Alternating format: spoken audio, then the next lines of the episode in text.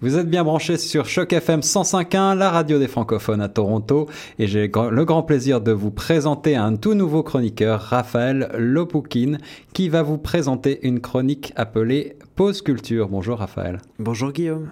Alors, peux-tu nous expliquer quel va être le concept de cette toute nouvelle chronique pour Choc FM Bien sûr Guillaume. En fait, je vous propose une pause. Une pause P-A-U-S-E et non une pause P-O-S-E puisqu'il ne s'agit pas de poser. Euh, vous conviendrez que nous ne sommes pas des poseurs, nous n'étalons pas notre culture. Je vous propose une pause comme on s'arrêterait dans un jardin, fleuri évidemment, ou comme euh, un arrêt dans un morceau de musique, le temps de reprendre notre souffle finalement. Arrêtons-nous deux minutes. En radio, Guillaume, ça ne se fait pas. Ah non, on ne s'arrête jamais. En radio, c'est un flux continu. En radio, la pause, le silence est à proscrire. Aussi, cette pause ne sera jamais silencieuse. Ce n'est pas en silence que je vous invite, que je nous invite à nous arrêter deux petites minutes et à réfléchir à la culture et à son rapport au monde. Qu'est-ce que la culture? Grande question. Grande question. En philosophie, le mot culture désigne ce qui est différent de la nature, c'est-à-dire ce qui est de l'ordre de l'acquis et non de l'inné. La culture a longtemps été considérée comme un trait caractéristique de l'humanité qui la distinguait des animaux. On va donc parler de culture, bien sûr, dans Pause Culture. La culture, qu'est-ce que c'est? C'est encore l'enrichissement de l'esprit, si on consulte le dictionnaire Larousse. Euh, le Larousse propose d'autres définitions, la connaissance dans un domaine particulier, par exemple Louis Pasteur qui avait une vaste culture, euh, une vaste culture médicale.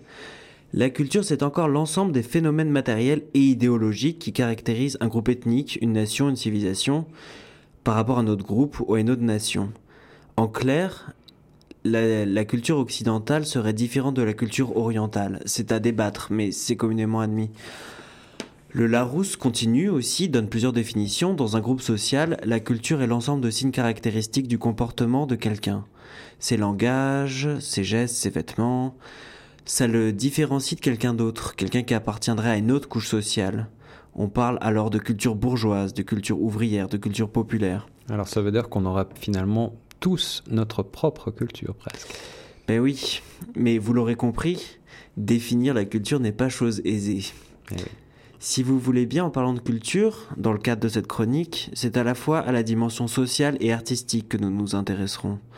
Nous nous intéresserons aux hommes, aux femmes qui vivent de culture et qui font vivre la culture. Surtout, nous chercherons à interroger le rapport de la culture au monde. La culture et la politique, la culture et le sport, la culture et l'économie, la culture et la technologie, la culture et la guerre, la culture et l'amour, la culture et le voyage.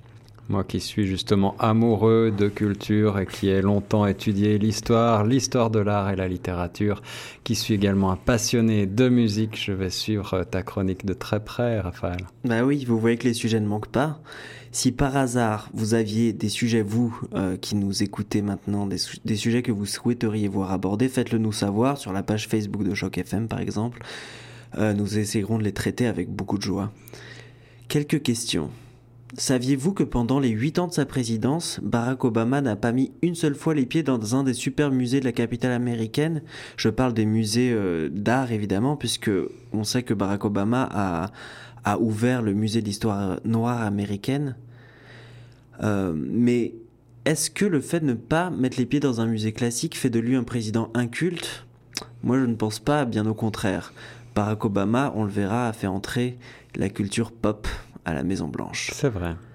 Mais certains autres chefs d'État, certains grands dirigeants étaient de grands écrivains, de grands critiques littéraires.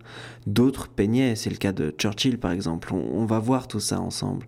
En fin de compte, la plupart des grands leaders politiques, des grands dirigeants, ont essayé de marquer leur temps, leur empreinte, à travers l'architecture, mais la mode aussi.